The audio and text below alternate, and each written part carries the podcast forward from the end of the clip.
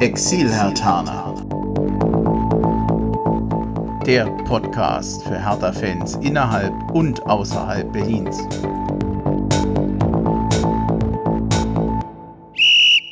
Ja, hallo Hertha-Fans in Berlin, in Brandenburg und weiter weg. Hallo Exil-Hertaner, ich bin Bremchen und ihr hört den Exil-Hertaner Podcast hier aus Hessen, hier aus dem Rhein-Main-Gebiet. Es ist die 35. In Episode in diesem, sagen wir mal, bewegten Zeiten. Es gibt viel zu bereden und ich bin froh, dass ich mit zwei richtig netten, dass ich das mit zwei richtig netten Hertha-Fans tun kann. Also hallo Daniel in Luxemburg und Robert in Bonn. Jungs, ich grüße euch. Hallo, hallo. freut mich dabei zu sein. Hallo Bremchen, danke für die Einladung. Ja, schön, dass das geklappt hat. Wobei ihr beiden seid eigentlich auf ein bisschen etwas unangenehme Art und Weise vom Coronavirus betroffen. Daniel, ich fange mal mit dir an. Ich verrate nicht zu viel. Du bist Lehrer, aber ich fürchte, du kannst am Montag gar nicht in die Schule gehen, ne? Nee, das stimmt. Die nächsten zwei Wochen bin ich erstmal ähm, nicht freigestellt, aber ich arbeite von zu Hause und soll meine Schüler dann äh, denen alles per E-Mail schicken und hoffen, dass die auch was arbeiten zu Hause, ja. Komische Situation auch für dich. Muss sich, kann man sich ein bisschen mit den Kollegen bereden, wie die das machen, oder macht man das dann für sich? Auf jeden Fall sehr komisch, weil das halt komplett neu ist. Um, ähm, und ja, man, man redet sich schon mit, mit Kollegen, wie jeder was macht und man hilft sich auch gegenseitig, weil halt nicht jeder so die, die Internet-Tools kennt, äh, mit denen man das machen kann. Aber ähm, auf jeden Fall eine, eine sehr neue Situation. Mal schauen, ob das was wird oder ja, keine Ahnung. Ja, ich drücke dir die Daumen. Robert, dein Pech ist unser Glück. Du wärst nämlich eigentlich an diesem Wochenende im Urlaub gewesen. Und das hat jetzt auch nicht funktioniert. Du musstest deinen Urlaub absagen, ne? Oder dir wurde der Urlaub abgesagt? Genau, die Entscheidung wurde uns äh, direkt angenommen. Wir waren noch bis zum Schluss wahrscheinlich wieder der Vernunft äh, finster entschlossen, den anzutreten, aber äh, die Entwicklungen äh, haben dann alles überholt und uns die Entscheidung aus der Hand genommen. Also äh, wir sind jetzt erstmal weiter zu Hause, ähm, genießen die Zeit daheim und ja, gibt mir heute die Chance, hier beim Podcast dabei zu sein. Am Freitag hat ja deine Frau noch eine einen Cocktail gemacht. Äh, hat der geholfen? Weil ich kann dir leider jetzt auf diese Art und Weise keinen anbieten. Äh, das ist dir gönnen. nett. Ähm, ich stimmt, das, äh, das hättest du mal im Vorgespräch sagen sollen, hätte ich mir noch einen machen lassen. Ähm, das hätte vielleicht geholfen hier. Aber ich denke, wir werden äh, ein bisschen den Pegel hochhalten. Nein, das nicht. es sei dir gegönnt. Aber ähm, ein bisschen, ein bisschen Frust trinken äh, war in der Tat dabei. Ja, glaube ich, glaube ich. Tut mir auch leid, aber ich glaube, das geht im Moment vielen so. Ja, wir haben einige Themen vor der Brust. Ähm, wir haben äh, ja auch kurzfristig nochmal ein bisschen umswitchen müssen. Wir hätten ja heute gerne über das Spiel gegen Hoffenheim ja, berichtet. Ob, ob wir gerne getan hätten, weiß ich nicht. Ich hätte eher erwartet, dass Hertha da verlieren könnte. Aber die Frage stellt sich nicht. Das Spiel wurde abgesagt. Und ich würde mal sagen, wir gehen die Themen aber trotzdem durch, ganz normal erstmal. Und ähm, ja, das, das Übliche, wie es beim Exilhatana Podcast äh, üblich ist, natürlich, dass sich ja, die, die Fans selber vorstellen. Beim Robert haben wir das schon gehabt. Beim Daniel, dich kennen wir noch nicht. Ich mache mal eine kleine Überleitung zu dir, meine Lieblingsjingle. Kleinen Moment. Na, Exilherr Terner? Wer bist du denn? Ich hoffe, du verzeihst mir die Jingle. Ich mag sie. Äh, Daniel, hast du Lust, dich mal kurz ein bisschen vorzustellen? Ähm, wo bist du geboren? Wo bist du aufgewachsen? Und was hast du mit Hertha zu tun? Ja, genau. Also ich bin, ähm, ich wohne in Luxemburg, ich bin aus Luxemburg, ich habe den größten Teil meines Lebens hier gewohnt. Luxemburg ist ein kleines Land, ähm, ist nicht Teil Deutschlands, sondern nebenan, nicht weit von Trier und Saarbrücken. Ähm, ich bin ja aufgewachsen und ähm, ich frage mich auch öfter, wie genau ich Hertha-Fan geworden bin. Genau weiß ich es nicht mehr. es ist so, dass ähm, als ich fünf, sechs Jahre alt war, da ähm, war ich wohl Kaiserslautern-Fan, weil damals der einzige luxemburgische ähm, Profi bei Kaiserslautern gespielt hat, Jeff Strasser, der war später noch bei ähm, Mönchengladbach. Und dann irgendwann, ähm, das war um die Jahrtausendwende war Hertha scheinbar so gut, dass ich entschieden habe, Hertha-Fan zu werden. Und ähm, jetzt bin ich damit geplagt, ja. Jetzt ähm, kann ich das nicht mehr ändern. Aber ähm, seitdem bin ich halt Hertha-Fan, seit fast 20 Jahren also. Und ähm, genau weiß ich es halt nicht, ja. Ja, jetzt ist ja erstmal Berlin für dich richtig weit weg. Also zum Heimspiel, wie, wie kannst du Hertha überhaupt gucken? Denn ich denke mal, vor Ort schauen, gerade du bist ja noch jünger als, als Schüler oder so, man fährt ja nicht einfach nach Berlin. Wie, wie kannst du Hertha sehen? Ja, also das letzte Spiel, das ich gesehen habe, ist tatsächlich leider schon ein paar Jahre her.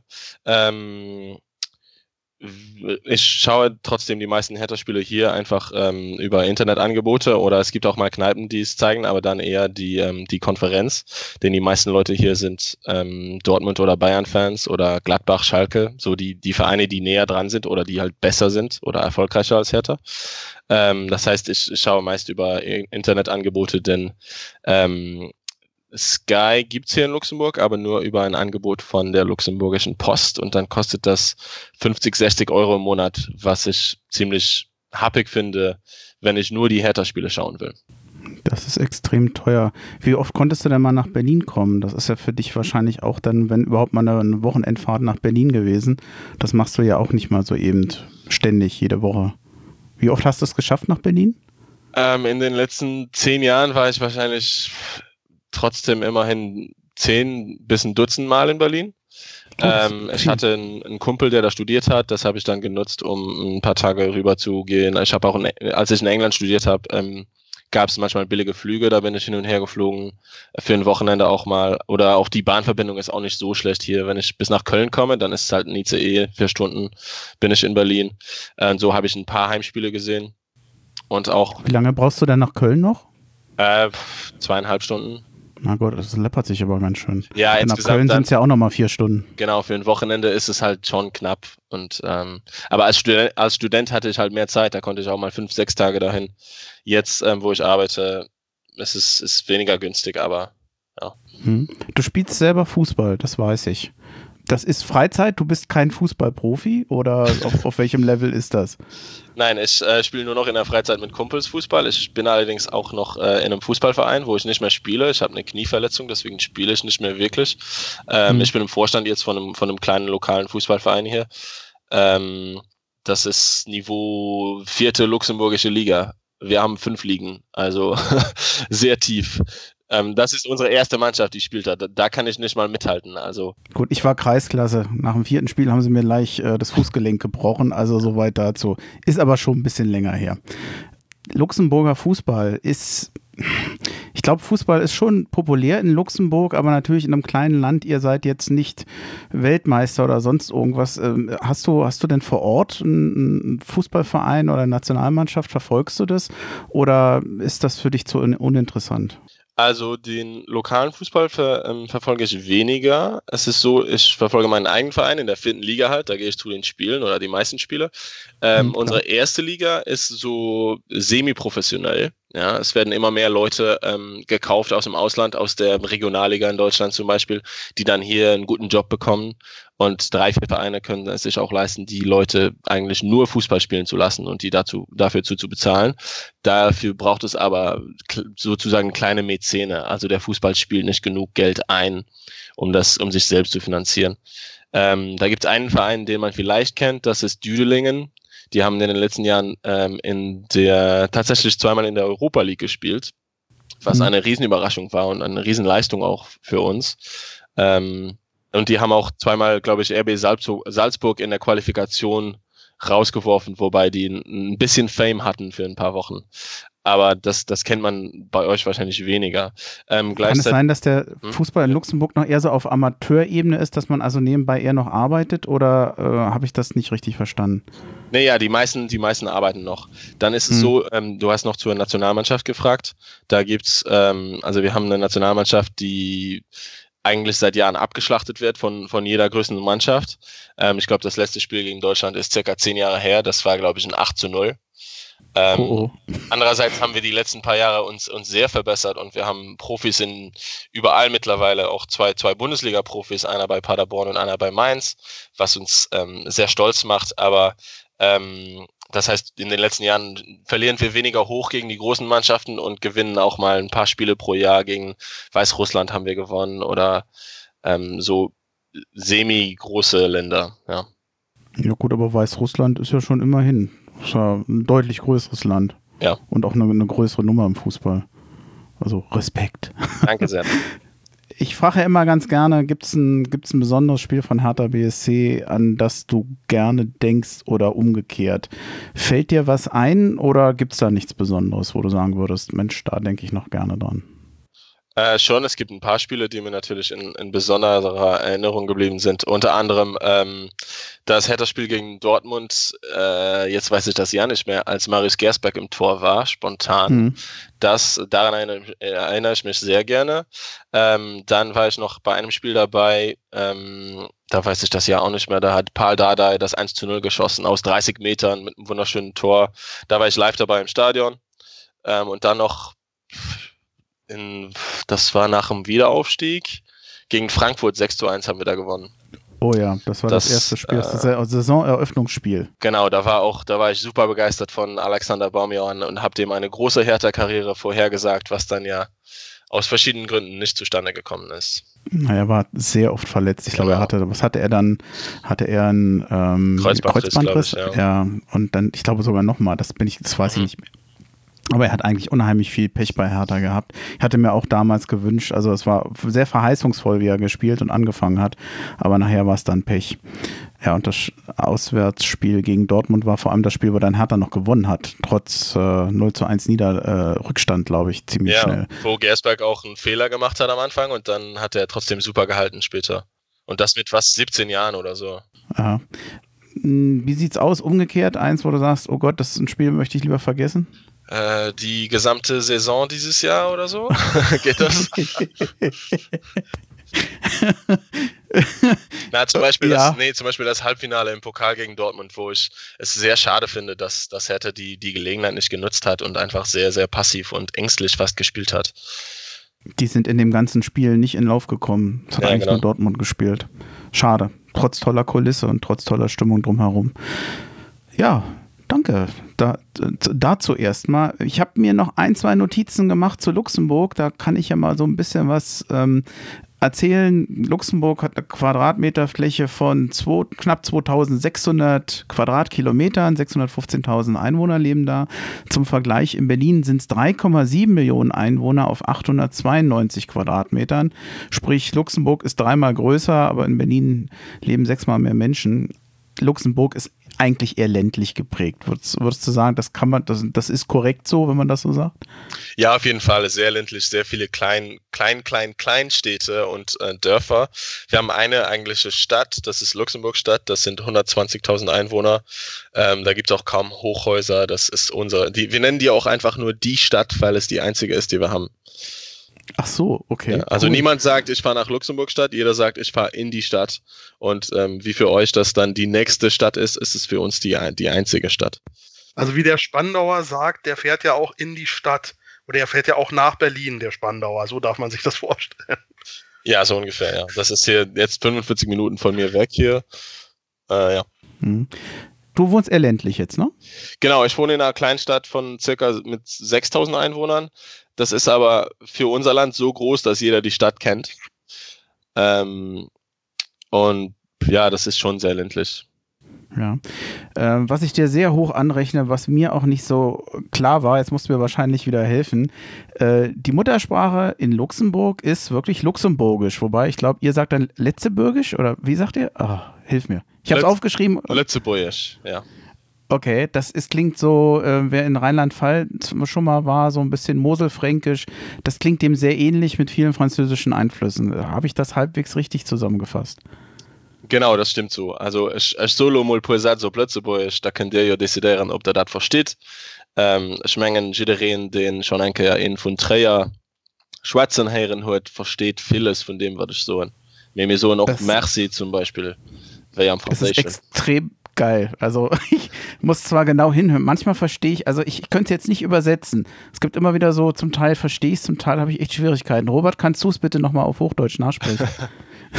äh, ich habe jetzt gar nicht aufgepasst. Nein. Äh, aber ähm, jetzt, wenn man es so auf dem Ohr hat äh, denn, äh, und ganz genau hinhört, äh, es ist ja auch nicht ganz weit weg von der äh, Rheinregion, da, da kann man schon ein, ein bisschen was mit anfangen. Ich glaube, so, so, so halbwegs könnte man sich das zusammensetzen. Ja, ich glaube, er würde mich wahrscheinlich, nee, ich, glaub, ich weiß nicht, ob ich folgen könnte. Also ich glaube, ich wäre dann raus. Vor allem, wenn er das schnell spricht mit Kumpels, dann bin ich raus. Ja, ja. Daniel, letzte Frage. Lebst du gerne in Luxemburg? Du hast ja jetzt hier zwei Gesprächspartner, die ja aus, aus der Heimat mal weggezogen sind und die es meistens beruflich in die Ferne gezogen hast. Kannst du dir das auch vorstellen oder würdest du sagen, was ist eigentlich gut so, wie es ist? Also ich kann mir sehr gut vorstellen, woanders zu leben. Ich habe ähm, vier Jahre in, in, Großbritannien gelebt und studiert. Das hat mir sehr gut gefallen. Ähm, die Option ist leider weggefallen mit dem Brexit, mit dem ganzen ähm, Ding. Allerdings habe ich auch immer, also Berlin hat mich immer gereizt und hätte ich kein Englisch studiert, wäre ich vielleicht, hätte ich vielleicht auch in Berlin studiert und wer weiß, vielleicht wäre ich sogar noch der, noch da. Äh, also ich kann mir sehr gut vorstellen, wegzuziehen. Ähm, es ist so, meine Freundin ist Amerikanerin und ähm, die ist für mich hierher gezogen. Also ähm, habe ich ihr auch immer angeboten, dass ich auch für sie nach Amerika ziehen würde. Ähm, das kann ich mir schon vorstellen. Wäre natürlich ein großer Schritt und beruflich bin ich hier sehr gut aufgehoben. Ich bin äh, Englischlehrer und das ist ein guter Job hier, wie, wie in Deutschland auch, glaube ich. Und ähm, da müsste man dann schauen, was ich genau im Ausland machen könnte. Aber ich grundsätzlich könnte ich es mir sehr gut vorstellen, ja. Also Lehrer in Berlin möchte ich nicht unbedingt sein, aber ich finde USA klingt gar nicht so unattraktiv.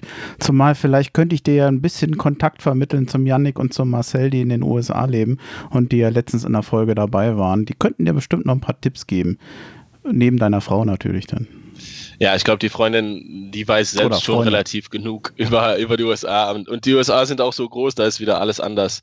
Ich glaube, da ist es, ähm, als, als wenn jemand in Italien jetzt dir Tipps zu, ähm, zu Frankreich geben wird, das ist nicht immer so akkurat, je nachdem, wo, woher man kommt. Aber ja, sollte das mhm. der Fall sein, werde ich dich auf jeden Fall kontaktieren und, und dir Bescheid sagen.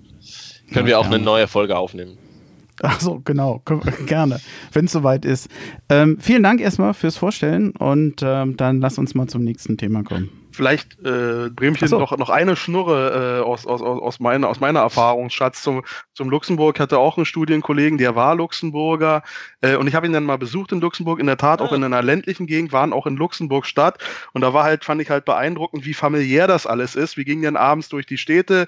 Er kam immer wieder mit Leuten ins Gespräch und in einer Bar hat er sich längere mit einem älteren Herrn unterhalten, alles per Du. Und wir gingen dann weiter, als er zu Ende war. Und ich habe gefragt, na, wer war denn das? Wen hast du denn da so freundlich begrüßt? Ach ja, das war unser Finanzminister.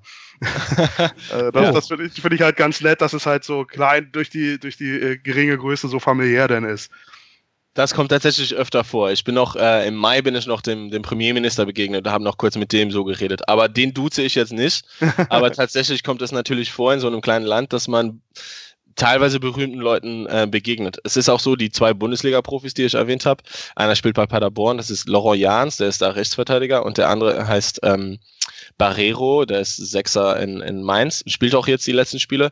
Die sind beide hier aus der Gegend und ich habe auch gemeinsame Freunde mit denen. Also über zwei Ecken kennt man tatsächlich jeden in Luxemburg. Klingt sehr familiär. Ja, das kann auch nerven, zum Beispiel, wenn man die Schüler auch kennt, weil man mit deren Eltern befreundet ist oder so. Ne? okay, das kann dir als Lehrer aber vielleicht auch noch woanders passieren. Ja, klar, absolut. Ja, okay. Nee, danke erstmal. Dann würde ich aber jetzt, wenn nicht noch jemand von euch noch was hat, äh, zum nächsten Thema kommen. Ist das okay? Mhm. Gerne. Okay. Der Nachrichtenticker. Was ist seit der letzten Folge passiert? Ja, ich habe eigentlich nur drei Meldungen, aber trotzdem ziemlich viel Text, weil ich mich da irgendwie doch ein bisschen reingelesen habe. Ich fange einfach mal an. Am 7. März haben Hertha BSC und das U-Boot-Geschwader aus Eckernförde bekannt gegeben, dass beide Seiten eine Partnerschaft eingegangen sind. Das war übrigens bei dem Heimspiel gegen Werder Bremen. Und äh, ja, es hieß dann so sinngemäß, Verband und Verein wollen sich zukünftig gegenseitig unterstützen. Mir ist aufgefallen, dass es aus Fankreisen hierzu ziemlich oft ein ziemlich negatives Feedback gab. Das war oftmals sehr angelehnt an eine, ich sag mal, grundsätzlich negative Sicht gegenüber der Bundeswehr ich muss zugeben, ich fand äh, diese Ansicht nicht immer nachvollziehbar. Ich fand sie, ich teile sie nicht. Und bei einigen Leuten hatte ich den Eindruck, dass sie doch ein bisschen übereilt und uninformiert ist.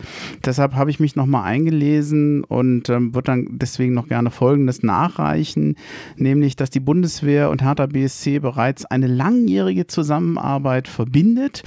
Da werden regelmäßig Soldaten zu Spielen des Clubs eingeladen. Sie können die Jugendakademie und die Trainingseinrichtung von Hertha BSC besichtigen. Das geht übrigens zurück bis ins Jahr 2013. Also das Ganze ist wirklich überhaupt nicht neu, wo man sich bei der Bundeswehr für den Einsatz bei der Hochwasserkatastrophe bedankte und Soldaten zu den Spielen einlud. Und das hat Hertha in ähnlicher Form seitdem öfter gemacht. Und ähm, Hertha zeigte auch sehr viel Engagement, gerade gegenüber den Kindern von Bundeswehrangehörigen. Auch hier sollte man wissen, dass die Einlaufkinder beim Spiel gegen Bremen eine Besonderheit verband. Alle 17 Kinder müssen im Moment auf Mutter oder Vater verzichten. Das sind nämlich Kinder von Soldaten, die im Ausland, Auslandseinsatz sind. Und eine ähnliche Aktion, also auch als Einlaufkinder, gab es auch schon mal für die Hinterbliebenen von Bundeswehrsoldaten ich kann natürlich nichts dafür, in, oder jedem ist natürlich selber überlassen, was er da für eine Meinung zu hat.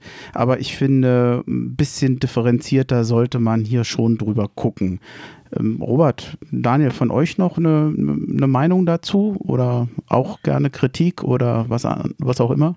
Ja, gerne. Also ich, ich finde das gut, ähm, ähm, dass äh, die Bundeswehr da irgendwie in, in der Gesellschaft äh, verankert ist und sich auch sichtbar zeigt, ähm, als Teil eben auch der Gesellschaft äh, wahrgenommen werden will und die Hertha hier auch eine Plattform gegeben hat. Äh, damit bin ich einverstanden. Ich kann ähm, andere Sichtweisen ähm, mit Blick auf Pazifismus durchaus nachvollziehen. In dem Punkt teile ich sie dann äh, aber nicht. Ähm, gerade wenn man ähm, so im Blick hat, wer, wer jetzt hier der, der, der Fokus dieser Aktion ist. Ich hatte mich auch eingelesen zu dieser einen Aktion in 2015, wo dann halt die Kinder, ähm, äh, deren Elternteile verstorben sind im Einsatz, bei der Bundeswehr eben diesen besonderen Tag hatten bei Hertha oder jetzt auch die Kinder, äh, wo die äh, Eltern gerade im, äh, im, im Auslandseinsatz sind. Ich glaube, für die ist das ein besonderer Tag. Und wenn man es aus der Perspektive sieht, dann kann man vielleicht auch andere bedenken, ähm, sollte man äh, zurückstellen. Ich fand es eine ne schöne Geste. Ähm, ich fand es auch ähm, irgendwie ein glaubwürdiges Engagement von Hertha. Hertha engagiert sich ja gerne auch zu gesellschaftspolitischen Themen in unterschiedlichen Kontexten. Ähm, ein Beispiel, das ja auch sehr viel Kritik erfahren hat, war diese Take-a-Knee-Aktion. Ähm, auch wenn natürlich ähm, ähm, Aktionen gegen Rassismus äh, immer angezeigt sind und unterstützenswert, fand ich jetzt so ein Engagement, wo man äh, ne, auch eine persönliche Nähe dazu hat, was im eigenen Land stattfindet, fand ich persönlich etwas glaubwürdiger und deshalb würde ich so eine Aktion auch unterstützen. Ja, da, da schließe ich mir, das, da schließe ich mich ähm, Robert an. Ich, ich glaube, die viele Leute, die am Anfang die Kritik geäußert haben, haben nur gehört, äh, Hertha unterstützt die Bundeswehr und dann klingeln da Alarmglocken und die denken dann, Hertha unterstützt Krieg oder so. Aber ich, wenn man, du hast das ja jetzt ähm, gut resümiert und ich glaube, wenn man sich ansieht, dass, dass Hertha vor allem da die Familien von äh, Bundeswehrsoldaten unterstützt oder die Hinterbliebenen, ähm, dann ist das, klingt das auf jeden Fall schon sehr, sehr viel positiver. Ähm, weil die Bundeswehr ja auch andere Aufgaben hat, als nur jetzt ähm, Kriege führen. Ja. Zumal ich glaube, das Ganze ist ja nur eine Partnerschaft. Hertha hat viele Partnerschaften, Hertha hat Städtepartnerschaften. Ich glaube, dass das nicht etwas das, das wird über das Wohl und Wehe der, von, von Hertha BSC nicht entscheiden. Das ist ein Engagement, was ich erstmal noch verhältnismäßig unkritisch finde. Ich glaube, dass es an anderen Ecken durchaus Ecken gibt, wo Hertha schlechter dasteht und eine schlechtere Arbeit macht. Aber an, das würde ich jetzt nicht unbedingt als Beispiel herausnehmen. Ähm, ich würde dann ganz zum nächsten Punkt kommen. Ist das okay für euch? Mhm. Ja. Ja, am 9. März hat Hertha BSC die Kampagne Spree Athen lebt blau-weiß eingeläutet. Gemäß Homepage von Hertha BSC eine Begrifflichkeit, die nicht nur zum Berliner Selbstverständnis und Lokalpatriotismus gehört, sondern auch tief in der Historie der alten Dame verwurzelt ist. Naja, Letzter Punkt, Matthäus Kunja verletzte sich am Donnerstag am Fuß und musste das Training abbrechen. Einen aktuellen Stand zu dieser Verletzung, der liegt mir leider nicht vor. Ich habe versucht, da irgendwelche belastbaren Informationen herauszubekommen. Das ist mir aber nicht gelungen, da jetzt der Spielbetrieb mehr oder weniger sowieso erstmal eingestellt ist. Ähm, ist das vielleicht auch nicht ganz so kritisch. Da muss man mal gucken, wie sich das weiterentwickelt. Ja, Spree Athen. Hm eine Kampagne, mit der ich nicht so wahnsinnig viel anfangen kann. Daniel, für dich als Luxemburger, du kanntest den Begriff gar nicht, ne? Nein, ich kannte den Begriff nicht wirklich. Jetzt habe ich den Begriff so oft gelesen, dass ich denke, ich kannte den, aber ich glaube nicht, dass ich ihn tatsächlich kannte. Ähm, ja, ich meine, es macht ja Sinn, dass Hertha versucht, ähm, sich mehr also mehr Berliner dazu zu überzeugen, zu Hertha zu gehen. Aber ob das jetzt die Methode ist, weiß ich nicht. Es ist schon interessant, dass, dass Hertha manchmal so super modern rüberkommen will und jetzt hier wieder sehr altmodisch irgendwie, also sehr an die, an die Wurzeln von, von Berlin oder so rein, ran will wirken, also mir geht es immer so, dass so eine Kampagnen wirken für mich immer so ein bisschen künstlich. Da ist irgendeine Werbeagentur, die denkt sich sowas aus und sagt, das machen wir jetzt. Ich habe immer so das Gefühl, das ist nicht echt. Ja, da fand ich auch zum Beispiel, also ich habe noch ein Trikot da hängen, ich glaube, das ist von mit, mit Ronny beflockt. Da steht noch aus Berlin für Berlin drin, weil wir damals für, für Jugendarbeit und so standen. Das fand ich schon doch ähm, authentischer, oder?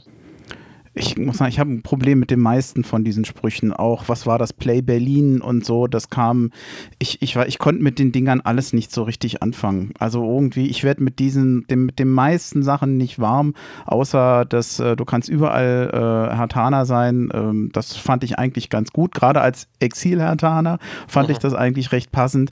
Und mit dem Rest weiß ich nicht. Irgendwie, ich habe da immer keine emotionale Bindung zu gehabt. Das fehlt so ein bisschen hm, der rote Faden, so die Corporate Identity bei Hertha. Wofür will Hertha eigentlich stehen? Was wollen wir sein? Und äh, wie du halt sagst, da, da, da fehlt halt erstmal die Grundidee darüber, äh, ähm, über die man denn ähm, gewisse Slogan äh, stülpt. Ja, andersrum wäre sicherlich äh, strategisch wünschenswerter. Was, was, was sind wir für ein Verein? Was wollen wir sein? Für wen wollen wir da sein? Und dementsprechend die Werbekampagne abzustimmen. Das wäre das wäre vielleicht das richtige Vorgehen. Bei dieser Spreatin-Sache, ich finde es jetzt nicht unsympathisch, aber es wird mir halt auch wieder so ein bisschen zu viel zu dick aufgetragen. Es ist eine nette Sache, nette Idee, aber jetzt hier ähm, da die ganz große Sache draus machen zu wollen, da kann ich halt auch nicht andocken. Ja, ich glaube auch, dass, dass das Ganze verflachen wird oder ich weiß auch nicht, wie groß Hertha das jetzt aufziehen will. Ich, ich, für mich klingt es jetzt nicht nach einer super riesigen Kampagne wie die Zukunft gehört Berlin. Ich glaube, das war größer aufgezogen, wobei auch ähm, groß aufgetragen. Aber ähm, ich, ich sehe jetzt nicht, dass, dass Hertha das jetzt zum, zum riesigen neuen Motto machen will ich glaube ja sowieso, dass es angesichts der Rahmenbedingungen, die im Moment herrschen wegen Corona, das sowieso ein bisschen versickern wird im Moment. Also es gibt einfach andere Themen, bilde ich mir ein. Auf jeden Aber Fall, ich ja. Äh, lass mich überraschen. Gut, ähm, ist für mich der Nachrichtenticker, ja, gefühlt erstmal erstmal durch. Ja, Dann, zu Kunja, zu Kunja würde ich noch sagen, hm? dass es dass er so ein wichtiger Spieler ist, dass wenn er tatsächlich schwerer verletzt wäre, wäre das ein, ein, ein, ein absolut ein Problem. Aber momentan stellt sich die Frage halt nicht, wie lange jemand ausfällt oder so. Ja. Ja, ich hatte vorhin, glaube ich, eine, eine, belastbare Information erwähnt. Der Punkt ist, es gab Meldungen, wo es mal hieß, vielleicht ist es doch nicht so schlimm, aber das war alles so unbestätigt und äh, ich weiß, ich, ich weiß nicht, ob es stimmt oder nicht und deshalb habe ich mich da einfach zurückgehalten. Mhm. Also die Chancen sind wahrscheinlich ganz gut, dass es doch nicht so schlimm war. Aber ich konnte es halt nicht wirklich fundiert beweisen oder gucken, dass das wirklich Hand und Fuß hat. Auch eine Verletzung, die Hand und Fuß hat. Oh, schlecht. das, das war unbeabsichtigt. Nee, dann lass uns zu dem einzigen Spiel kommen, über das wir heute noch reden können. Immerhin. Wie war das Spiel von Hertha BSC? Ja, am 25. Spieltag der Bundesfußball-Bundesliga, als es sie noch gab, ohne Pause und ohne große Krankheitsfälle. Das war am 22. Februar. Das ist ja jetzt schon. Stimmt das? Nee. Da habe ich das falsche Datum stehen, oder? 6. März oder 7. März? Ja, 7. März, 7. März, genau. Ja, okay, mein Fehler. Gut, 7. März, Hertha gegen Bremen, es waren 2-2. Und Ja, ich, ich sehe gerade, ich habe mir die Aufstellung aufgeschrieben und auch die Bank von Hertha, das ist ja geil. Rune Jahrstein hat ja noch einen zweiten Vornamen, der heißt Rune Almenning Jahrstein. Mhm. Wie geil ist das denn? Wusste ich überhaupt nicht. Wusstet ihr das? Habe ich schon mal gehört, auf jeden Fall. Ja, aber es, es klingt halt ein bisschen nach Alman, also als nach Deutscher. Das ist irgendwie interessant. F bisschen, ja. Okay, es ist mir nie aufgefallen. Ist jetzt auch überhaupt nicht wichtig. Ähm, ich sollte mich konzentrieren auf das Wesentliche, aber ich bin gerade drüber gestolpert, fand das eigentlich ganz witzig. Thomas Kraft im Tor. Überraschenderweise. Davor Klünter, Stark, Toruna Riga und Plattenhardt, Askasiba, Wolf, Darida, Mittelstellt davor und Piatek und Mateusz Kunja vorne, wobei Piatek für äh, Piontek äh, der, der ja wirklich der Strafraumstürmer war und Kunja ja ein Stück dahinter. Ähm, ja, im Lazarett waren Peter Pekarik und äh, auch Boyata konnte nicht spielen.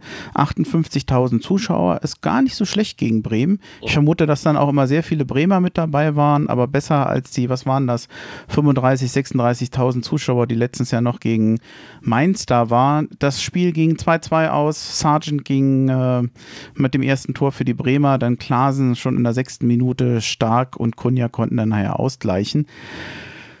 Äh, es ist furchtbar bei Hertha BSC. Ich muss immer an, an, die, an die armen Leutchen denken, die zum Teil nachts aufstehen, um sich Hertha anzugucken. Ganz lieber Gruß nach Tokio, wenn du irgendwann mitten in der Nacht aufstehst, um Hertha zu gucken und nach sechs Minuten bist du 2-0 hinten.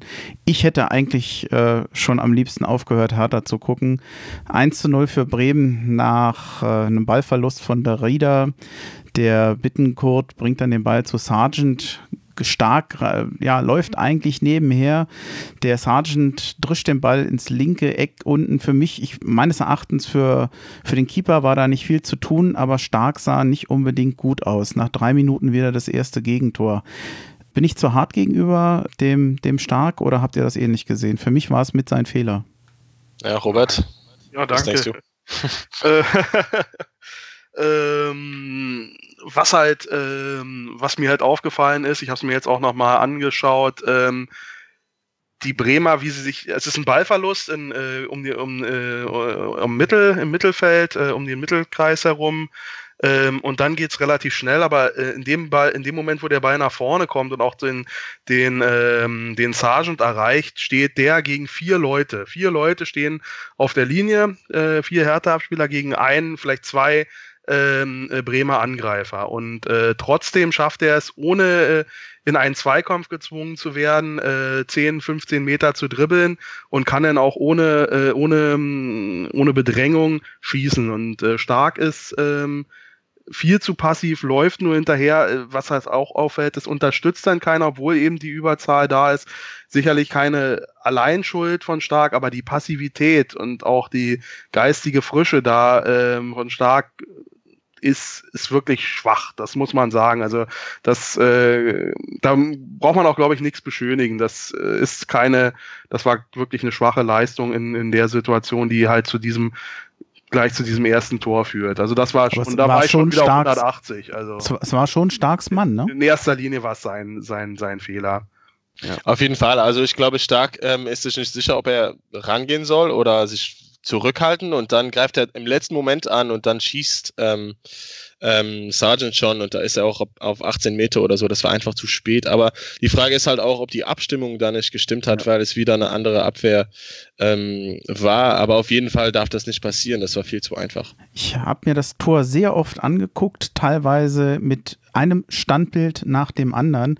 Und an dem Moment, als Sargent quasi nach innen läuft, war Hertha genau richtig aufgestellt. So wie Robert es sagt. Das war eine saubere Viererkette.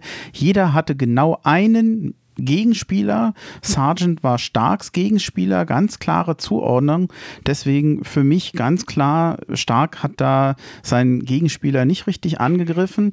Robert, du meintest eben, er hat keine Unterstützung bekommen.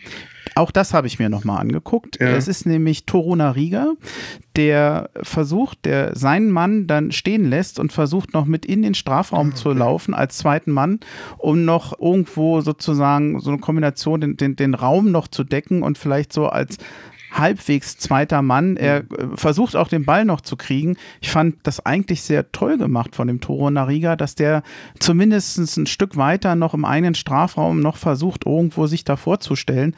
Aber äh, das war einfach auch ein guter Schuss von dem Sergeant, muss man auch sagen der hat den genau richtig getroffen. Ich glaube, kann mir nicht vorstellen, dass ein anderer Keeper den noch bekommen hätte. Selbst ein neuer in, in, in bestem Zustand, in bester Form hätte den wahrscheinlich nicht bekommen. Ja, und damit hatten wir es wieder, das frühe Gegentor und es ging dann noch weiter. 2-0 für Bremen nach sechs Minuten. Ich weiß nicht, wie schnell wir die Gegentore gegen Düsseldorf hatten. Ich glaube nach neun Minuten. Es geht auch schneller. Hertha hat es bewiesen. Rashica hatte von links geflankt. Klünter ging zwar raus, aber der hat eigentlich noch schlimmer als Stark in der Situation vorher.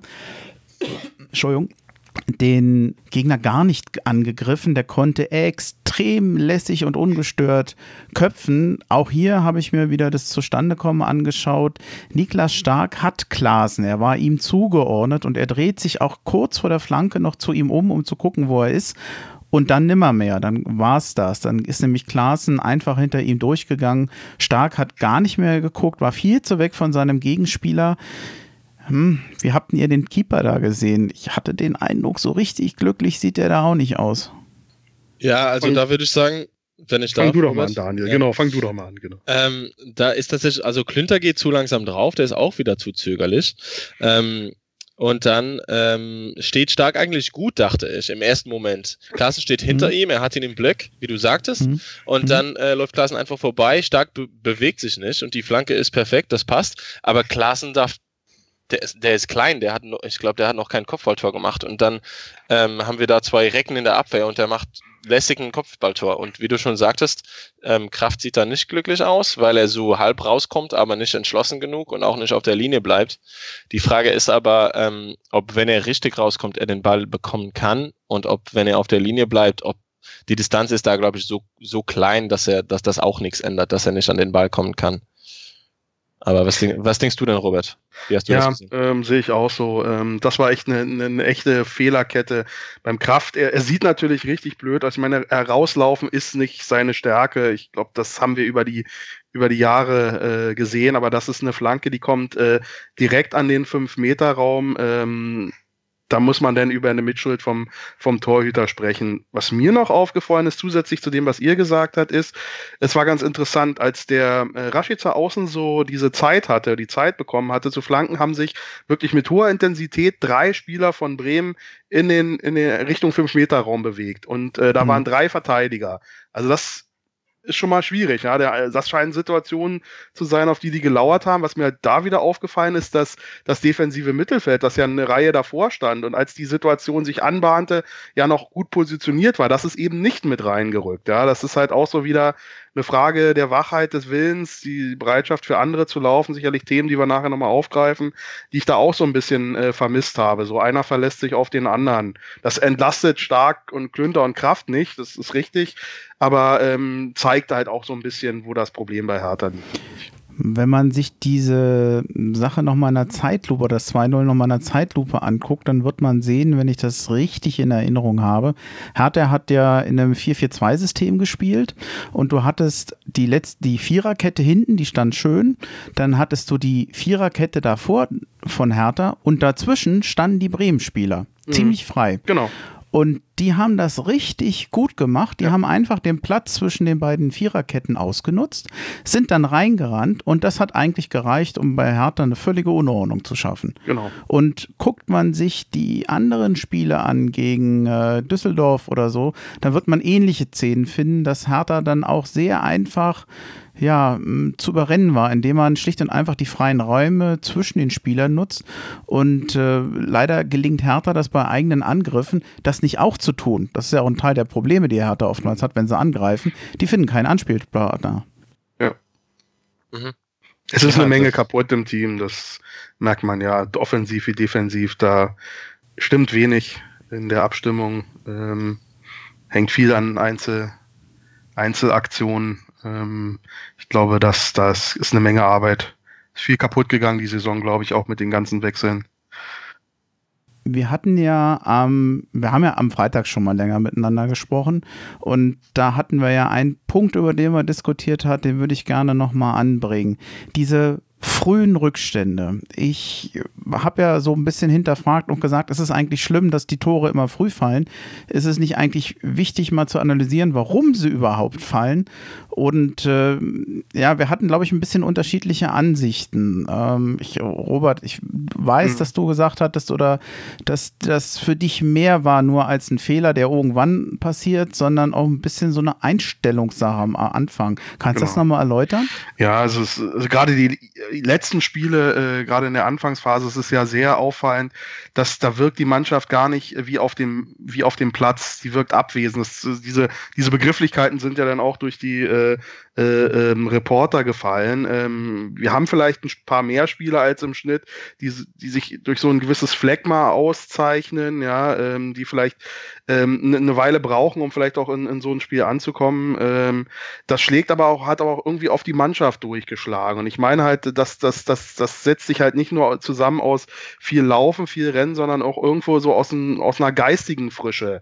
Ja, die am Anfang waren alle noch fit, ja. Gerade am Anfang sind ja alle noch frisch und, äh, und warm gemacht. Und dass man denn nicht äh, äh, in der Lage ist, solche Dinge zu verteidigen, solche Situationen, ist für mich eine Frage der, der geistigen Frische, der, der Wachheit, der des Willens, ja. Und da frage ich mich, A, was machen die Spieler, äh, wie gehen die in so ein Spiel rein, mit welcher Einstellung? B, was macht das Trainerteam, gerade wenn es so gehäuft äh, vorkommt, wie, wie sprechen die ihre Spieler an, wie bringen die da äh, eine andere Wachheit rein als jetzt? Also das ist in der Tat was, was äh, äh, mir auffällt. Wir hatten in, jetzt in einem größeren Zusammenhang ja auch, glaube ich, schon übereinstimmend festgehalten, dass äh, Hertha ja immer so ein bisschen äh, äh, Ladehemmung hat, wenn sie die Chance haben, was zu erreichen. Sie haben meistens performt, wenn es darum geht, eine Katastrophe zu verhindern, ganz unten reinzurutschen, auch unter Pardadei schon. Aber wenn mal die Chance war, Anschluss nach oben herzustellen oder sich oben festzubeißen, auch gegen schwächere Gegner und dann auch gerne zu Hause, dass man dann äh, gespürt hat, da, da fehlt was. Da fehlt was nicht an Qualität, sondern irgendwo auch an Willen und Einstellung. Und das ist was, was ich jetzt schon seit, seit mehreren Jahren beobachte beobachte, was natürlich in der aktuellen Abstiegskampfsituation sich besonders auswirkt. Das sind so meine Gedanken dazu. Mhm. Ja, Daniel, also das war, das war jetzt sehr viel Information. ähm, zu der, also ich finde es eigentlich katastrophal, dass wir in drei aufeinanderfolgenden Spielen so früh so viele Gegentore bekommen gegen Mannschaften, die unten drin stehen. Bremen hat im Jahr 2020, habe ich nochmal nachgeguckt, kein eigenes Tor geschossen und dann dauert es zwei Minuten und dann schießen die eins gegen uns. Das ist doch äh, sehr schlimm. Und dabei hat, hatten wir eigentlich mal eine, eine gute Abwehr. Ähm, da muss ich, da, ich glaube, das, das kreide ich dem Trainer an. Wenn der nicht sagt, jetzt haben wir zweimal nach ähm, 15 Minuten 3, 0 zu 3 hinten gelegen, hinten gelegen, jetzt, stabilisier, jetzt stabilisieren wir mal hinten und jetzt sind wir wach, und das klappt nicht, dann würde ich mir auf jeden Fall Fragen stellen, was da schief läuft. Da muss der Trainer die, die Mannschaft wachrütteln, vielleicht auch mal ein anderes Ritual einführen vor dem Spiel, um, um sicher zu gehen, dass jeder Spieler mit 100 Prozent auf dem Platz steht. Denn wir haben eben darüber geredet, bei den ersten zwei Gegentoren war es Zögerlichkeit der, der Abwehrspieler und mangelnde Kommunikation und Abstimmung, die zu den Toren geführen, geführt hat. Ähm, das finde ich katastrophal. Ähm, und daher Bremchen, du hast vorhin gefragt, ob der Zeitpunkt eine Rolle spielt. Ich finde das schon wichtig, ob man ähm, vielleicht irgendwann im Spiel mal einen kurzen Aussetzer hat oder systematisch drei Spiele nacheinander die ersten 20 Minuten verpennt. Ja. Äh, ich finde das schon ein Problem. Natürlich kann man auch wieder sagen, ähm, stark, dass die Mannschaft immerhin zweimal zurückgekommen ist. Ähm, das zeigt ja dann wieder, dass die Mannschaft irgendwo intakt ist und kämpfen will, ähm, was Robert ja vielleicht nicht teilt, aber es ist natürlich schade, wenn man jedem, jedes Mal dem, dem Rückstand hinterherlaufen muss. Wie soll man denn ein Spiel gewinnen, wenn man erstmal 0 zu 3 hinten liegt? Ja. Das Engagement der Mannschaft, er sagt es gerade, das ist ja jetzt das Stichwort. Kann man engagiert auftreten, auch wenn man am Anfang vielleicht ein bisschen gepennt hat? Ich glaube schon. Wie ist denn eure Sicht? Ja, also ich finde auch, ich habe, ich bin sehr eigentlich angetan von der Leistung der Mannschaft gegen Bremen ab so der 30., 35. Minute. Ähm, da, das fand ich schon gut. Natürlich kann man gleichzeitig sagen, und das ist immer die Frage im Fußball, ist es, weil der Gegner so schwach ist oder war? Ähm, denn Bremen hat halt auch aufge ähm, aufgehört, Fußball zu spielen. Ja. Aber trotzdem ähm, finde ich eigentlich gut, wie, wie sich Hertha da zurückgekämpft hat. Ja, so ein bisschen das Henne-Ei-Problem. Ne? Da tue ich mich halt auch schwer mit, jetzt äh, eben da von vornherein die, äh, die, die, die Einstellung zu loben für die äh, zweimalige äh, Rückkehr aus dem, aus, dem, aus dem Rückstand, weil ich eben nicht ganz davon überzeugt bin, dass das aufgrund eigener Einstellung und eigenem Aufrappeln der Fall ist, sondern ein, ein ganzes gerüttelt Maß daran liegt, dass äh, Düsseldorf und Bremen, aus welchen Gründen auch immer, äh, vielleicht überrascht von der Einfachheit der schnellen Führung, einfach äh, sehr schnell das Spiel eingestellt haben. Ja, das, deswegen so ganz die Mannschaft da freisprechen und sie, ob, ob der, ob der Comeback-Qualitäten hochleben zu lassen, da tue ich mich sehr schwer mit, das sage ich ganz offen. Ja, Bremen ist es ja auch gar nicht mehr gewohnt zu führen. Die waren ganz überrascht. Die haben sich gefragt, was ist das hier? Aber auch wenn, wenn es um die Comeback-Qualitäten geht, ich glaube, da müssen wir wieder ähm, Kunja hervorheben. Ja. Ohne den wäre das nicht passiert, glaube ich. Die, die anderen waren halt, ähm, wie Robert schon gesagt hat, fast phlegmatisch und Kunja hat die Mannschaft angekurbelt und ja. ohne Fall. den wären wir, wären wir jetzt, äh, hätten wir drei Spiele verloren hintereinander. Der Trainer wäre weg und äh, Bremen und Düsseldorf wären noch näher dran. Ja. War für euch Kunja der beste Mann auf dem Platz? Ich denke schon, ja. Für mich schon, äh, da ist noch, ähm, du hattest Platte erwähnt in deiner Vorbereitung. Der ist auch mhm. irgendwo in der Elf des Tages gelandet, glaube ich, ne? Elf des Spieltages. Ähm, ist mir nicht unbedingt so aufgefallen, aber Kunja für mich auf jeden Fall der beste Mann. Ja. Ja. Also Platte, ich weiß jetzt nicht so, als Spieler des Spieltags hätte ich ihn jetzt auch nicht gesehen. Ähm, jetzt weiß ich natürlich nicht, wie die Leistungen anderer Leute waren auf seiner Position. Aber ich finde, dass er doch ein sehr ordentliches Spiel gemacht hat. Also das war kein schlechtes Spiel. Äh, für mich eher eine positive Überraschung und man darf nicht vergessen, die wirklich gute Flanke zum 1 zu 0, die kam ja auch von ihm. Mhm, mh, auf jeden Fall. Ich glaube, das sind so seine Stärken. Ne? Er ist, ist, relativ unsichtbar. Er macht halt seine Seite dicht, da passiert dann halt nicht viel. Nach vorne muss man ehrlich sagen, aus dem Spiel raus ist, ist er im Moment nicht so spürbar, ähm, aber er hat halt gute Standards äh, drauf und äh, das reicht im Moment schon ähm, äh, bei Hertha, um, äh, glaube ich, äh, deutlich überdurchschnittlich zu äh, wahrgenommen zu werden. Genau, eine normale Leistung reicht eigentlich schon, um der beste Spieler zu sein. Na, ich will ihm das nicht nehmen. Ihr habt es ja schon angedeutet. Ähm, Hertha wurde eigentlich mit, dem, mit der Dauer des Spiels besser, so wie Bremen sich zurückzog oder vielleicht auch zurückziehen musste. Man weiß ja immer nicht, ist Hertha so gut, dass Bremen nicht besser spielen kann oder mm, gehen die einfach mehr zurück und machen weniger? Das ist für mich immer sehr schwer zu beurteilen. Auf jeden Fall gab es noch ein wichtiges 1 zu 2 für Hertha. Den Freistoß von Plattenhardt haben wir angesprochen. Ausgerechnet stark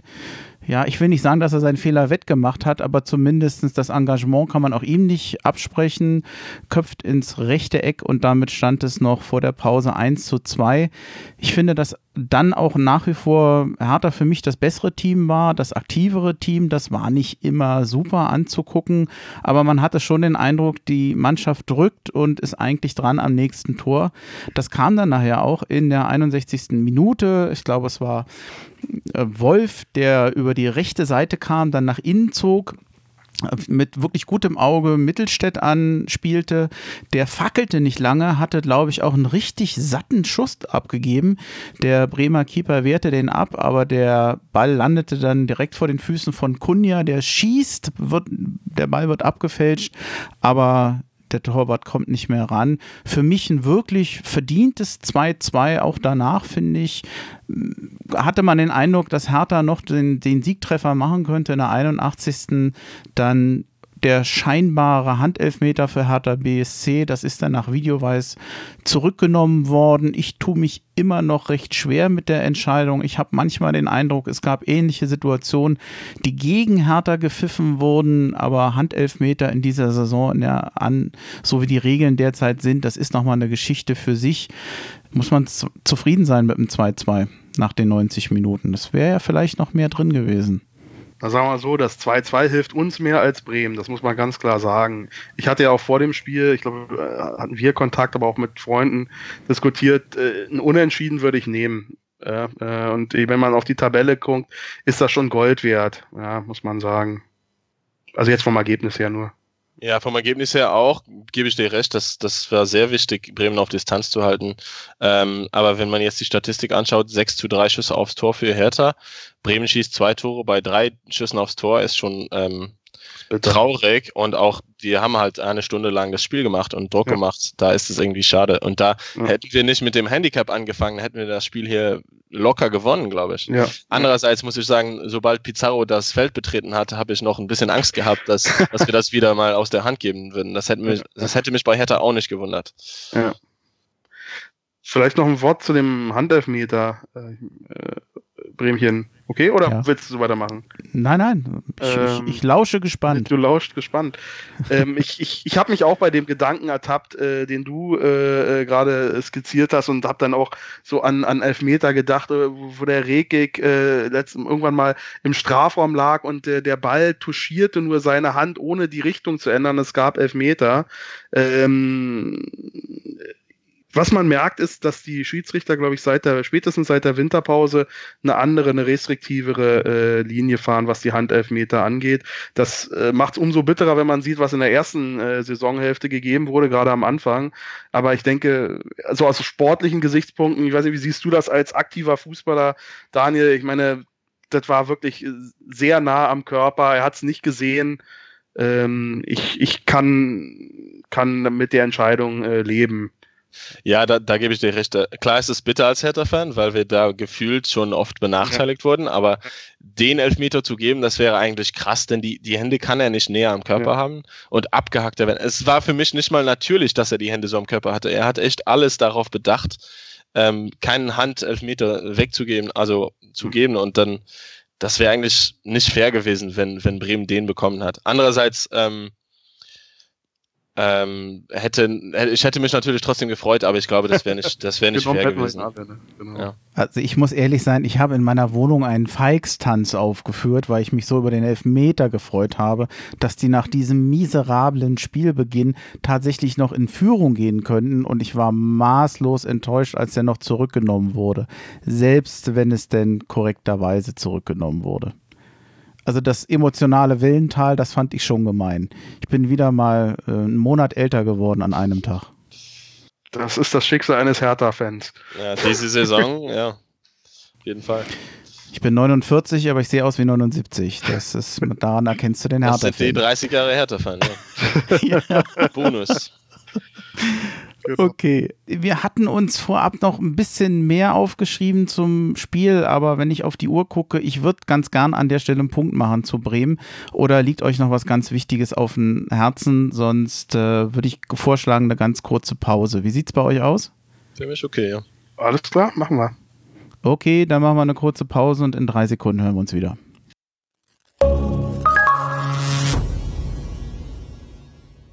So, da sind wir wieder. Das Spiel gegen Bremen haben wir dann erstmal abgehakt. Aber wir haben natürlich nochmal ein besonderes Thema im Moment, nämlich ja, mehr oder weniger die Absage oder die Pause, die derzeit in der Bundesliga ist. Ich lege mal los mit dem 13. März. Da gab die DFL folgende Meldung raus angesichts der Dynamik des heutigen Tages mit neuen Corona-Infektionen und entsprechenden Verdachtsfällen. In direktem Zusammenhang mit der Bundesliga und zweiten Bundesliga hat das Präsidium der DFL kurzfristig beschlossen, den ursprünglich heute beginnenden 26. Spieltag in beiden Ligen zu verlegen. Darüber hinaus empfiehlt das Gremium wie geplant der am kommenden Montag tagenden Mitgliederversammlung des Profiklubs die Aussetzung des Spielbetriebs bis zum 2. April, also inklusive der Länderspielpause, fortzusetzen. Was mich bei dieser Meldung sehr wundert, dass hier von Verlegung gesprochen wird und von Aussetzung. Ich will jetzt, wir sind alles keine Virologen und ich will auch um Gottes Willen nicht den Eindruck erwecken, als wenn wir uns da besonders auskennen. Aber wenn ich jetzt mal als neutraler Fan, als normaler Bürger mal so angucke, was derzeit in Europa und überall funktioniert, glaubt denn jemand von euch, dass sich bis zum 2. April die Situation so bessert, dass wir dieses Problem dann nicht mehr haben und diese Spiele nachholen? Also, ich glaube nicht daran. Ich denke eher, dass es noch, noch ein paar Wochen länger dauert. Aber ja, die Frage ist, was dann passiert. Äh, es steht so viel offen. Es ist eigentlich eine verrückte Situation. Die Frage ist vor allem ja dann, äh, ob, wenn die Saison tatsächlich verlegt werden soll, was ja auch finanziell wichtig wäre für viele Clubs und die DFL und so weiter, dann ist ja die Frage, was passiert mit der EM und so weiter. Ja. Robert. Ja, ich denke, das ist, äh, das ist genau der, der Faktor. Also ich glaube, also den 2. April, da fällt es mir in der Tat äh, schwer, im Moment dran zu glauben, dass dann ähm, äh, zurück zum Normalen geht. Aber dass die Saison, dass das Saison aus schon jetzt schon feststeht, dass man sich da schon von verabschieden soll, da das hängt für mich ganz entscheidend davon ab, wie die Entscheidung zur EM äh, ausfällt. Ähm, wenn, wenn die EM stattfinden soll, dann ähm, ist wahrscheinlich, sind wahrscheinlich die nationalen Ligen extrem unter Druck für sich eine Entscheidung zu treffen. Ähm, wenn die EM verschoben werden sollte, meinetwegen um ein Jahr, wie es ja mal diskutiert wurde, das würde dann aus meiner Sicht ausreichend Raum geben, bis wohl Ende Juni, wenn wohl die, die Spielerverträge auslaufen, das hatte ich mal als, so als Benchmark gelesen, äh, bis Ende Juni die, die Saison noch zu Ende zu spielen. So viele Spiele sind es ja dann doch nicht mehr. Deswegen mal ein bisschen Kaffeesatzleserei, aber ich denke, das Entscheidende ist, was, was passiert mit der EM. Hm, ich gebe zu, meine Meinung ist da ein bisschen deutlicher.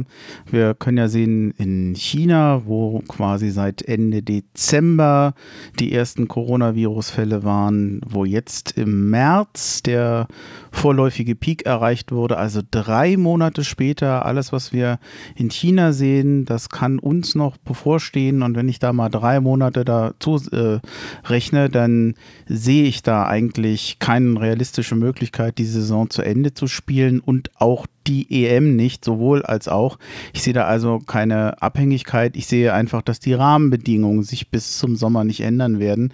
Insofern vermute ich, dass wir diese Bundesliga-Saison nicht zu Ende spielen werden. Ich halte das für sehr wahrscheinlich der, die Auswirkungen eines solchen Ausfalls, da gab es dann am 14. März in der FAZ einen Artikel zu Überschrift Bundesliga droht Ausfall von 770 Millionen Euro.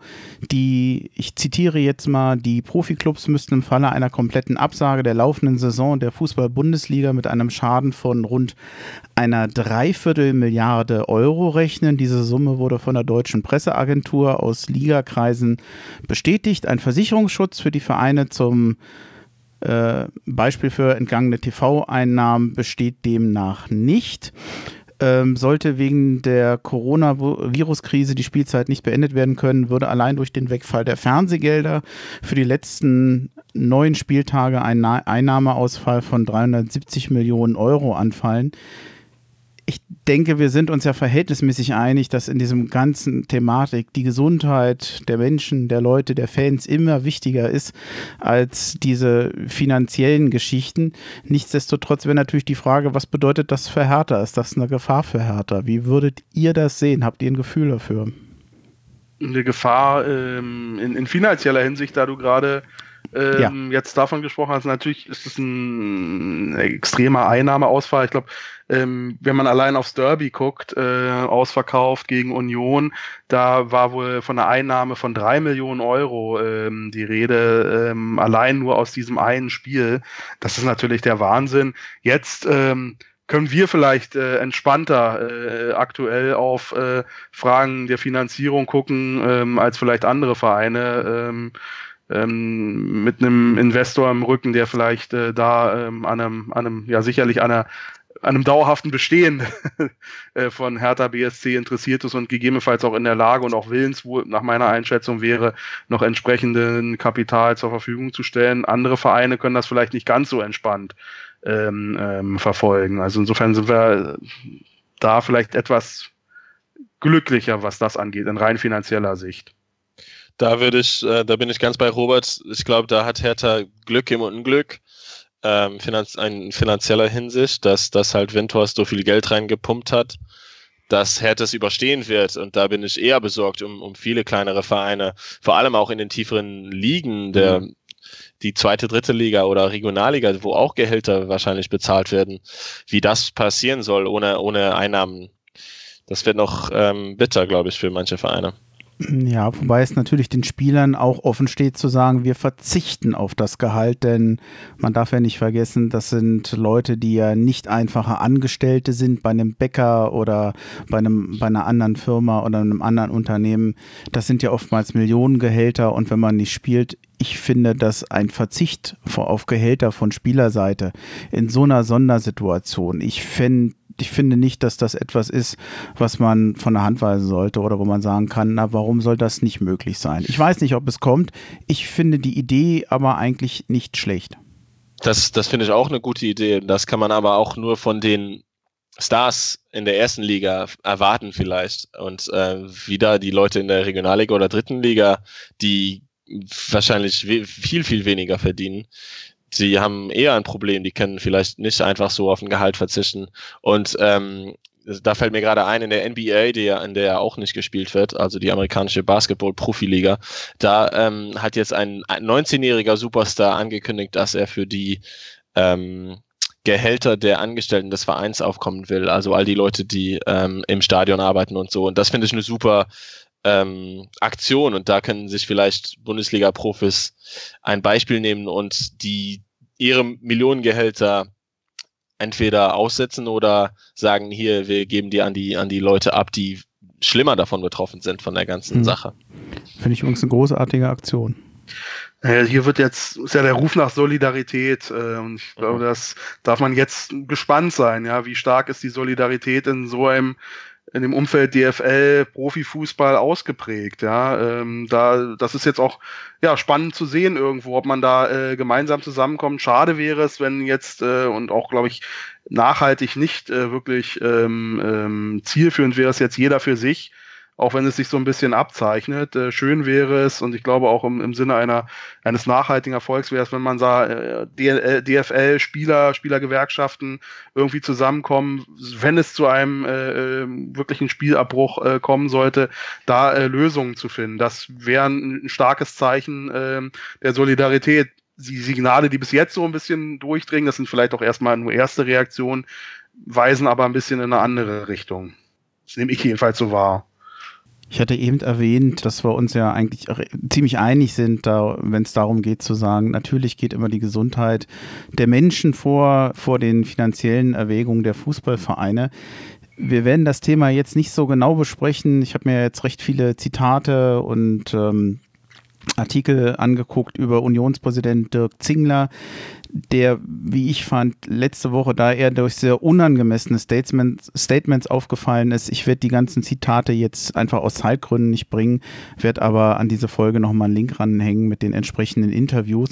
Ich finde, man kann das besser machen und ich würde ganz gerne mal als Beispiel durchaus Michael Preetz nehmen und die Statements, die er noch vor der letzten Pressekon bei der letzten Pressekonferenz genannt hat, die ich auch wenn man sicherlich manchmal mit der Außendarstellung von Hertha BSC und von Michael Preetz Statements sagen kann, dass sie nicht immer sehr gut sind, aber hier finde ich, hat er etwas sehr Vernünftiges gesagt und etwas, was den Verein sehr gut repräsentiert. Ich spiele das mal ab.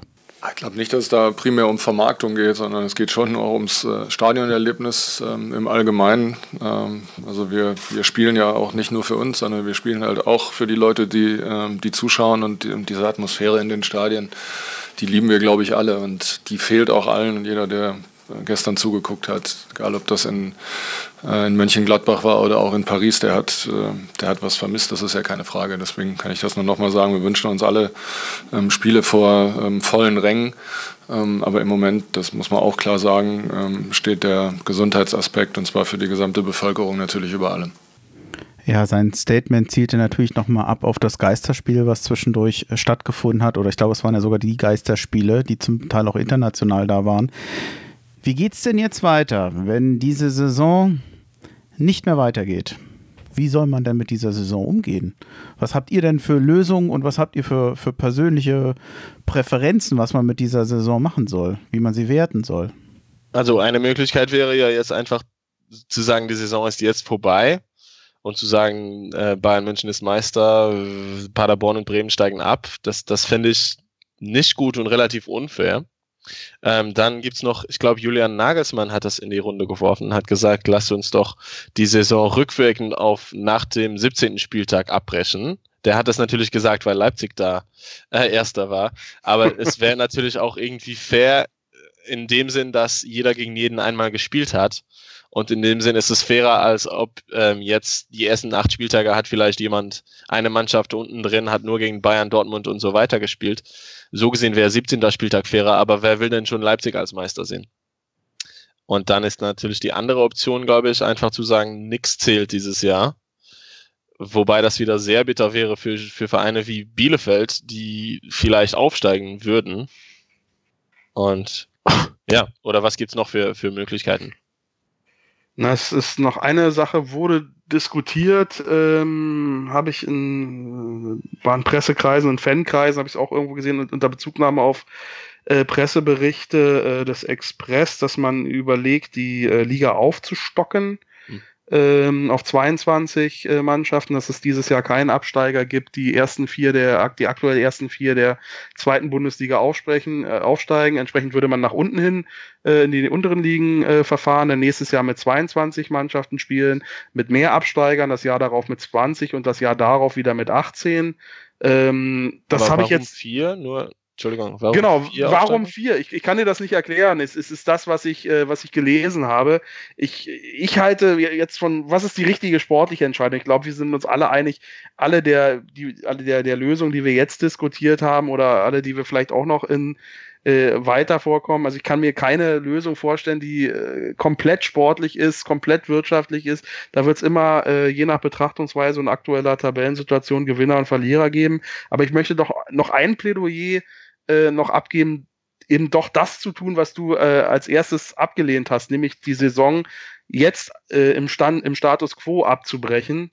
Ähm, ich finde schon, äh, dass diese Tabelle, die hat eine gewisse Aussagekraft. Also die hat nicht nur eine, zwei Drittel ja. der Saison ges sind gespielt, äh, die hat eine relativ hohe Aussagekraft. Also ich glaube, ähm, wir, es bräuchte sehr viel Fantasie, sich vorzustellen, dass diese Tabelle am Ende der Saison komplett anders aussieht. Ähm, Gerade wenn man die Abstände der Absteiger, der jetzigen Absteiger äh, betrachtet, äh, acht und zehn Punkte von ähm, äh, Werder Bremen und Paderborn äh, nach unten oder auch nach oben, vier Punkte ist Bayern jetzt äh, äh, Tabellenführer. Ich, ich denke, das hätte schon eine sportliche Aussage, diese Tabelle ähm, als Grundlage für die ähm, für ein Resümee zu ziehen und sie so zu behandeln. Das hielte ich schon für vertretbar. Andere da, da gebe ich dir recht. Ich, ja wenn ich kurz dürfte. Was, aber was machst du mit Düsseldorf, die auf dem Relegationsplatz stehen? Ja, ist die Frage, ob du dann noch eine Relegation vor der nächsten Saison spielst. ja, aber dann, September, dann, dann, dann, spielst du im, im Juli noch eine Relegation und dann sagst du, nächste Woche Düsseldorf spielt hier entweder Liga 1 oder 2 und ja, niemand genau. hat Planungssicherheit. Ist auch schwierig, ne? Ja. Ich sage, was Befriedigendes habe ich auch nicht in der Tasche. Aber ja klar, es gibt keine perfekte Lösung. Es, es, gibt doch Situationen, die dann immer absurder werden, abgesehen davon, dass ich noch nie ein Fan von Relegationsspielen war, weil ich ja normalerweise immer davon ausgehe, bei 34 Spieltagen kann man entweder die Zugehörigkeit zu der jeweiligen Liga beweisen oder anhand des Tabellenstands nachweisen oder nicht und dann so diese Glücksspiele, Relegationen, was wäre denn das bitte für ein, ein Glücksspiel und was für ein komisches Relegationsspiel in dieser Saison? Das wäre ja noch merkwürdiger überhaupt. Ich, mir wäre es wichtig, also ich glaube, es gibt kein absolut gerechtes Modell. Ja. Das wird es einfach nicht geben. Ähm, was ich allerdings finde, dass man, wenn man einen Grundgedanken hat, dann sollte man diesen komplett durchführen und nicht nur in Teilen. Beispiel, wenn man die Saison als komplett ungültig erklärt, dann gibt es für mich weder Absteiger noch Aufsteiger, dann ist es halt keine gültige Saison. Dann gibt es auch keinen Meister, dann gibt es gar keinen. Ja. Dann wäre theoretisch nur noch eine einzige Sache, die man klären könnte, nämlich wer wäre im nächsten Jahr, wenn sie denn stattfinden, die Spiele international ähm, mhm sozusagen äh, berechtigt. Wenn man da mal die Abschlusstabelle des letzten Jahres mit der bestehenden vergleicht, dann wird man merken, dass es fast die gleichen Mannschaften sind, ohne große Unterschiede. Ich glaube, es wären insgesamt, glaube ich, nur für zwei Mannschaften Unterschiede. Ich bin mir nicht sicher. Ich glaube, bei Gelsenkirchen und Frankfurt wären anders platziert gewesen. Aber ansonsten gibt es eigentlich kaum Vereine, die sagen können, ich bin jetzt ähm, irgendwie bevorteilt oder benachteilt. Na klar, wenn ich den Aufstieg vor Augen habe, äh, finde ich das negativ, aber ich finde von der Konsequenz her, entweder gilt der letzte Stand oder er gilt nicht. Dann finde ich, sollte man ihn konsequent durchführen und nicht sagen, ja, nur die, die oben stehen, die steigen auf und die, die abgestiegen wären, die gehen nicht runter. Das ist doch dann, warum macht man es mal so und warum macht man es mal so? Und auch wenn man als Basis den letzten regulären Spieltag nimmt, man hätte ein weiteres Problem mit dem Relegationsspiel und was noch, was viele vergessen, man müsste den letzten kompletten Spieltag nehmen und das wäre nämlich der 23. Spieltag, weil die Partie Bremen gegen Frankfurt abgesagt wurde. Mhm. Denn dann müsste man ja sagen, naja, man kann ja nicht unterschiedliche Spieltagsstände miteinander vergleichen. Also ich könnte mich sehr gut mit einem äh, ungültig erklären dieser Saison, könnte ich mich arrangieren. Aber ich bin mir sicher, dass es viele andere gibt, die was anderes bevorzugen würden.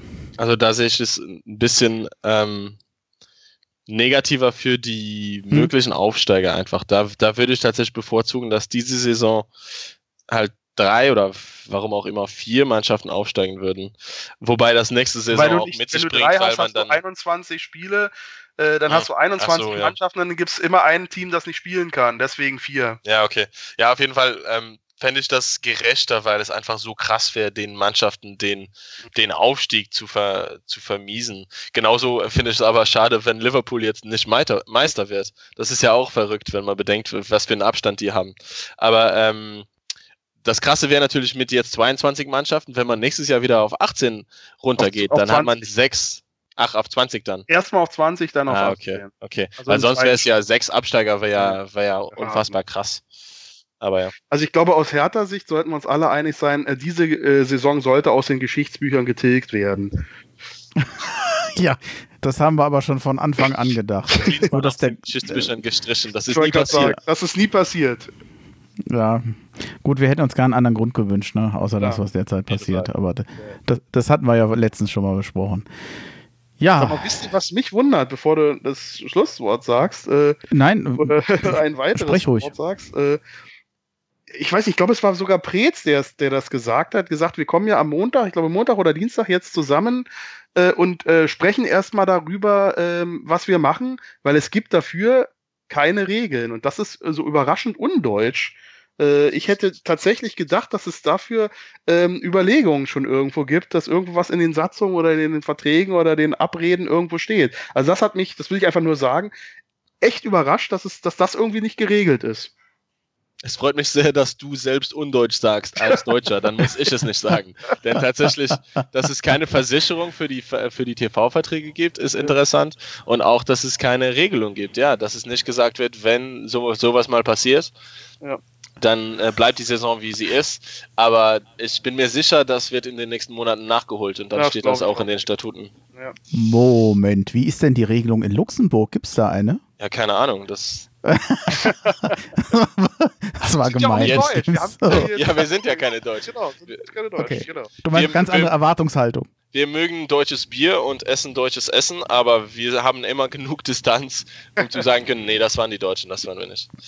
Das ist völlig in Ordnung. Ja. Wobei es mich interessieren würde, ob es jetzt mal ganz ernst überhaupt in einem Land eine Regelung dafür gibt. Ähm, ich könnte mir vorstellen, dass da viele Vereine, Verbände auf sowas gar nicht eingestellt sind. Ich bin mir nicht sicher, ob das nur ein deutsches Problem ist. Nee, aber von, von uns hätte ich es erwartet, das meine ich. ja. Aber es wird interessant. Vielleicht steht ja. tatsächlich irgendwo in Statuten von irgendeinem ähm, Verband oder Verein was für so einen solchen Fall, nur weiß es noch niemand. Vielleicht müssen sie erstmal noch nachschauen, ob es irgendwie was Applizierbares ist. Aber Robert ist der Jurist, der kennt sich da besser aus, glaube ich. Es klingt, als wenn in vielen Ländern jetzt irgendjemand in ein verstaubtes Archiv geht und ganz, ganz alte Bücher öffnet. Ja, ich habe schon die Satzung in Vorbereitung äh, des Podcasts gelesen, jetzt kommen wir gar nicht dazu. Ach, schade.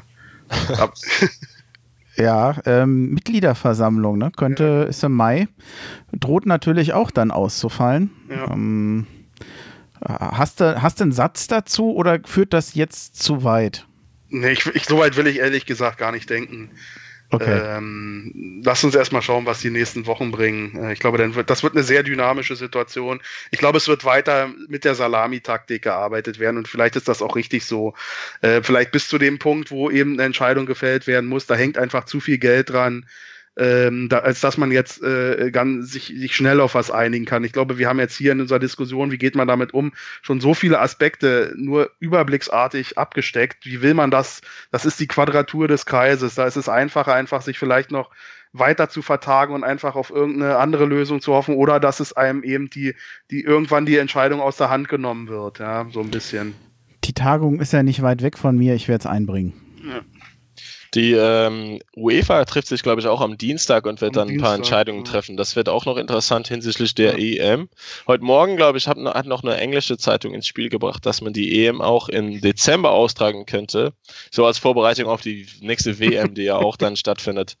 Und dann könnte man die Saison verlängern und dann die Sommerpause kürzer machen und so. Aber wie gesagt, alles rein hypothetisch. Ich, ich glaube, dass die Vorgaben werden die Virologen machen und nicht die Funktionäre. Ja. Hoffentlich. So, so wird es mit Sicherheit sein und so ist es wahrscheinlich auch richtig. Robert, du hast es schon geahnt. Ich bin wirklich kurz vorm Schlusswort. Es sei denn, ihr habt ja. noch einen Punkt. Ja, es, ich gucke ja auch ein bisschen nebenbei auf die Uhr. Ich glaube, wir haben, ich habe nichts mehr. Also war wirklich sehr erschöpfend. ja, und die Zeit ging schnell vorbei. Das haben wir ja zwischendurch auch schon äh, festgestellt. Daniel, wie war es für dich? Für dich war es der erste Podcast. Du darfst jetzt natürlich nur Gutes sagen. ja, nee, für mich war es eine sehr interessante Erfahrung. Ähm, danke. Brav, brav. Echt? ja, immer, ähm, immer gerne. Ja, vielleicht werden wir jetzt gecastet für weitere Podcasts. Ja. Es gibt ja noch unendlich viele Hertha-Podcasts. Mal schauen, was, was passiert. Genau. Oh, ihr bietet euch der Konkurrenz an. Konkurrenz ist es ja nicht. Ja, eben, oh. das ist ein, ein härter Podcast-Universum. Man ist doch kollegial miteinander verbunden, oder? Äh, Böhmchen, ja, ist, mit den ist anderen man auch. Kontakt mit Damenwahl, Hertha Base? Ja, mit Hertha Base ähm, mit dem Christoph, ne? Ja, äh, komischerweise äh, hat sich irgendwie ergeben, dass ich öfter Kontakt zu, zu Hertha Base äh, hatte, hatte jetzt aber keinen besonderen Grund. Einfach äh, dadurch, dass ich zum Teil äh, Leute auch ähm, vor Ort getroffen habe. Den Christoph habe ich ja damals beim Fußball getroffen. Ähm, es gibt ja mit dem Leon bei Hertha Base, äh, bei Hertha Base auch noch einen echten Exil-Hertaner, der ja im Moment gar nicht in Berlin ist. Und dadurch sind natürlich schon einige Kontakte entstanden. Aber zum, zum Henry hatte ich auch schon mal Kontakt. So ist es nicht. Also wir, mit dem habe ich mich auch mal kurz bei dem Spiel getroffen. Und auch gerne getroffen. Das gilt natürlich für alle. Ja, okay. Vielen Dank an euch. Äh, ich habe tatsächlich noch eine kleine Schlussanmerkung ähm, sozusagen. Ja, ich muss mal gucken, wie fasse ich es am besten zusammen. Der Exil-Hertaner Podcast ist in erster Linie natürlich ein Podcast, bei dem es um Hertha BSC und seine Fans geht dass wir keine Virologen und keine Ärzte sind, das haben wir schon gesagt und wir wollen auch gar nicht so tun, als wenn wir das wären.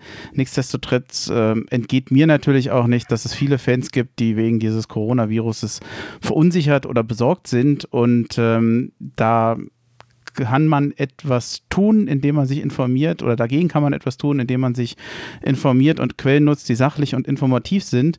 Und da würde ich euch gern einen kleinen Tipp geben, nämlich den Podcast vom NDR Info. Bei diesem Podcast steht der Christian Drosten. Rede und Antwort. Der gute Mann ist Virologe an der Berliner Charité. Das ist ja sicherlich nicht die schlechteste Institution und ähm, dieser Podcast ist für mich eine absolute Hörempfehlung, denn da geht es nämlich vor vor allem darum, sich sachlich und informativ zu informieren. Und ähm, das wäre eigentlich noch mein Tipp zum Schluss an euch. Also übrigens an euch auch, Robert und Daniel. Also sehr interessant, sehr gut gemacht. Ja, jetzt, wo die Begeisterung auf dem Höhepunkt ist. und jetzt muss man aufhören. Ach, schade ja, jetzt hören wir auf. Und äh, ich habe nichts mehr. Das heißt, äh, wir können äh, uns gleich mit einem Haohe sozusagen verabschieden. Und ich sage einfach mal, bleibt gesund, bleibt härter und Haohe. Haohe. Haohe.